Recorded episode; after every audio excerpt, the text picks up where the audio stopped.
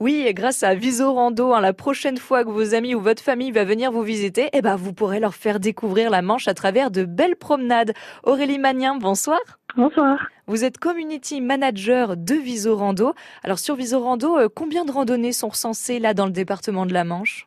Alors, on a vérifié de notre côté, on a répertorié 61 randonnées dans la Manche au total. Et j'imagine en plus qu'il y a tout type de randonnée, hein, du niveau facile à difficile. Est-ce qu'il y a un système de filtre pour que je puisse trouver une rando qui corresponde non seulement à mes aptitudes et à mes envies aussi? Exactement. En fait, quand vous arrivez sur l'application Visorando, vous allez pouvoir euh, sélectionner plusieurs critères, dont euh, la difficulté qui peut aller de facile à très difficile. Et ça permet aussi d'ajuster euh, la durée de la randonnée que vous voulez faire, la distance de la randonnée par exemple. Ah oui, c'est vraiment complet. aussi, euh, vous pouvez aussi euh, décider de l'endroit où c'est que vous voulez aller randonner. Et euh, vous pouvez aussi, par exemple, prévoir euh, vos vacances d'avance aussi. Et vous renseigner, par exemple, euh, combien il y a de randonnées euh, en Alsace, par exemple. Et qui est-ce qui crée ces circuits? Alors, c'est la communauté de visio-randonneurs, tout simplement. Donc, c'est des personnes qui font de la randonnée, qui sont généralement passionnés de randonnée. Donc, c'est-à-dire qu'ils saisissent à la fois un tracé sur une carte et une description.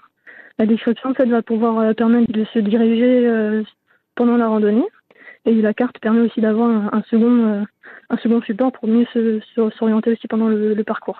Ah oui, donc imaginons, hop, là j'ai les chaussures de marche dans les pieds, je suis bien échauffée, je suis prête à faire ma balade, j'ai pas forcément besoin de mon portable finalement, ça veut dire que je peux avoir le, le support papier aussi, c'est ça?